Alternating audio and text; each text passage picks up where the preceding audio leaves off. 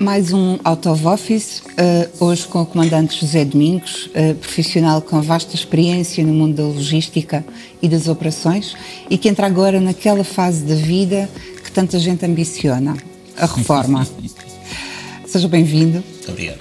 Uh, teve um percurso profissional um, diversificado e com a oportunidade de conhecer diferentes áreas neste mundo da logística, carga aérea e marítima na Entom Danzas, diretor de logística na GCT, consultor, depois é S-Log, com funções e responsabilidades diferentes.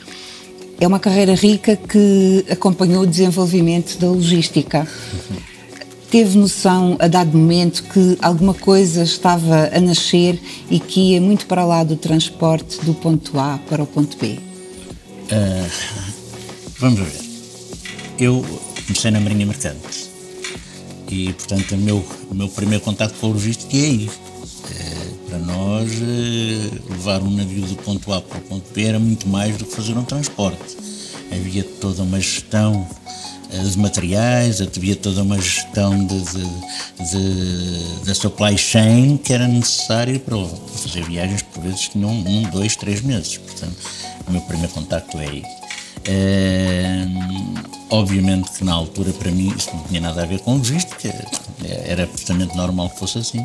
É, depois, quando eu saio, saio do mar, vou para uma agência de navegação, continuo a lidar muito com a carga marítima. Com, com, com a carga marítima, mas não só, mas também com, muito com a componente de transporte uh, terrestre. Uh, e depois chego a Danzas e na Danzas continuo a, minha, a minha área era da carga marítima, da carga aérea, mas pelo facto de a empresa nessa altura já ter uma divisão logística, eu comecei a tomar um contacto muito direto também com isso e a começar a perceber melhor o que é que era logística ainda numa componente muito básica, era transportes e armazenagem, é? porque era um operador logístico e basicamente o que fazia era transportes e armazenagem, mas eh, comecei a perceber aí um bocadinho melhor o que era, o que era a logística e eh, atendendo a que a logística tem muito de gestão, e eu sempre fui um apaixonado pela gestão, eh, aquilo começou-me a entusiasmar e a interessar muito. E depois quando eh, logo a seguir acabo por entrar numa empresa em que vou dirigir a logística da empresa, e uma empresa já com uma certa dimensão, é, para mim foi um mundo novo que se abriu e para mim foi extraordinário. Portanto, são praticamente 30 anos é, ligados à logística, sempre em evolução, porque a logística tem evoluído muito é, e, portanto, é, é uma área fascinante. Olha, e o que é que gostou mais de fazer ou qual foi a área que, que, que mais o cativou e, e porquê? Eu acho que cada uma das, das eras em que eu trabalhei teve sempre qualquer coisa que me acrescentou algo. Porque uma das características que eu tenho ao longo do meu percurso é, é o facto de ter sempre feito coisas diferentes quando mudava de empresa. Ou seja, havia sempre desafios novos. Uh, e portanto, um, portanto passei de, de, um transitário, não é? Eu passei de uma agência de navegação, passei por um transitário, uh, nunca tinha tido contato com, com, com trânsito, uh, depois passei para uma empresa, uma empresa de distribuição alimentar, uh, para a área da logística, eu nunca tinha feito logística, uh, depois a seguir passo para uma consultora, não tinha feito consultoria, e agora, quando passo para, para, para esse logo e para o grupo entreposto, volto à logística operacional, digamos assim, mas numa área que eu nunca tinha estado e que me fascinava também e que eu gostaria muito de fazer, que era a logística automóvel. Portanto, em todas elas eu acrescentei algo e, eu, e todas elas me acrescentaram algo, não é? Tanto em termos uh, profissionais, como em termos pessoais, como em, em, em, vivência de pessoas, etc. E sabendo o que sabe hoje, uh, teria feito alguma coisa de forma diferente? uh, eu podia ser um bocado uh, arrogante e dizer não, fiz tudo bem, mas óbvio que não. haveria sempre coisas para mudar, havia sempre coisas para corrigir que se eu pudesse voltar teria feito provavelmente de outra forma, sobretudo sabendo as consequências daquilo que fiz na altura, não é? É, muito, é muito fácil uh, ganhar o Euro Milhões ao sábado de manhã e, portanto, e, portanto uh, também nessa, nesse aspecto, obviamente que teria mudado, teria mudado coisas na minha vida, uh, na minha vida profissional, sobretudo, um, se pudesse retrospectivamente fazer de novo, de novo, fazer de novo e corrigir. Seria com certeza faria. E hum, alguma experiência ou momento que o tenha marcado mais pelo desafio que constituía? Os meus desafios, é como eu digo, quando sempre mudei de empresa, mudei de, de, de área, digamos assim. Portanto, o meu primeiro desafio, um desafio, foi entrar naquela área e conseguir, e conseguir fazer bem, que foi uma coisa que eu sempre tive como meu, como meu objetivo de vida, era o fazer, fazer bem. Uh, portanto, eu tive sempre grandes experiências desde, desde que entrei na Grula, uh, portanto, depois da GCT, desde que entrei na Grula, numa área alimentar, na, na distribuição, em que as grandes cadeias já iam muito avançadas em termos logísticos e o desafio que me puseram foi vamos fazer uma logística como a deles, não é? Uh, e foi, foi, foi, foi, fantástico, quer dizer, passar de, de, numa cooperativa de pequenos comerciantes uh, que tinha duas pessoas com uma grande visão e dizer não, nós vamos centralizar a distribuição, nós vamos uh, gerir uh, estoques de outra forma, nós vamos uh, fazer como fazem os melhores. Foi, foi, um desafio, um desafio muito, muito interessante e para mim foi, foi muito gratificante, pelo, até pelos resultados que conseguimos nessa altura. Uh, portanto, para esse é um momento, é um momento marcante, sei lá, outro momento marcante é quando uh, já na consultoria nós tivemos o desafio de criar uma nova aplicação logística. Uh, eu era muito crítico do que existia em termos de, de sistemas de gestão de armazém na altura, em Portugal, porque havia coisas muito boas, extraordinariamente caras para o nosso, para o nosso meio, uh, ou então não, o que havia era ERPs com pequenos módulos que diziam que era logística e portanto foi um grande desafio. Desenvolver de raiz uma aplicação uh, foi também um desafio enorme e, a aplicação ainda existe. Está bem entregue uh, sempre esteve bem entregue uh, eu apenas dei alguma alguma ajuda em termos funcionais interessantíssimos Olha, e seguramente que viveu muitas histórias, como ainda, ainda agora estava a recordar aí algumas. Um, alguma que valha a pena partilhar pelos ensinamentos que, é, haveria que muitas, haveria dessa experiência? Muitas que, se calhar que, que seriam interessantes. Eu, eu lembro-me eu lembro de uma história que, embora não tenha diretamente a ver, a ver com, com, com, com um facto operacional, mas eh, tem a ver com, com a forma como as, às vezes as coisas acontecem dentro das empresas e nós, e nós uh, temos que ser capazes de resolver. Eu lembro-me, numa determinada altura, nós tínhamos uma operação a três turnos, portanto, e, começávamos a trabalhar ao domingo à tarde, portanto, parávamos ao sábado de manhã e recomeçávamos ao domingo à tarde, depois seguimos a semana toda a três turnos e às.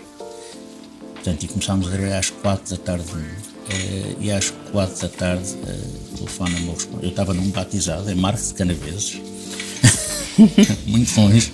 Telefona-me o, o, o, responsável da armazém e diz-me: Comandante, não temos pessoal para trabalhar. Como é que não temos pessoal para trabalhar? Então o turno. Não, tem cá duas pessoas. O turno eram cerca de 20 e tal pessoas, 30 pessoas. Não, tenho cá duas pessoas. Então, mas o que é que se passa? Ah, parece que foi tudo para, uh, para a concentração Motar para Faro. E não voltou ninguém ainda. ah, isto parece absolutamente impensável, mas o que é facto é que é, é verdade, aconteceu, aconteceu, e a única forma que nós tivemos de resolver a situação na altura foi é, telefonar àqueles que vinham fazer o turno uh, da meia-noite e dizer: é pá, venham por favor o mais cedo possível, porque senão amanhã as lojas não são abastecidas. São daquelas coisas que saem do, saem do, do, do corriqueiro, saem do, daquilo que é. E é imprevisível, não é? É, exatamente. Saem do setup que nós somos capazes de fazer, daquilo que pode acontecer. E hoje, hoje e durante muitos anos eu tenho rido com esta história, mas na altura não achei piada nenhuma. Olha, e neste, neste caminho que, que fez, uhum. um, houve alguém que tivesse influenciado uh, o seu percurso ou que tivesse sido marcante para si uh, enquanto pessoa ou na sua carreira? Um, eu tive, felizmente, ao longo, ao longo da minha vida, em termos profissionais, tive sempre pessoas que me marcaram. Uh, umas porque confiaram em mim e arriscaram em mim, como eu digo, se eu mudei sempre de área, portanto as pessoas não podiam estar a apostar eh, tanto num currículo, mas mais na pessoa, não é? E portanto todas essas todas essas pessoas que que acreditaram em mim e que e que me permitiram eu ir evoluindo e crescendo, uh, para mim foram importantes. E em todas as empresas houve pessoas uh, assim. que ainda hoje, ainda hoje para mim são referências. Okay? Em todas elas. Em todas elas. Olhando para, para o Portugal logístico que temos hoje, uh, acha que somos o que poderíamos ser ou ainda há muito caminho a percorrer? a resposta para mim é óbvia, não é? Porque se estivéssemos bem logisticamente havia alguma coisa neste país que estava errado. portanto, obviamente temos muito a percorrer.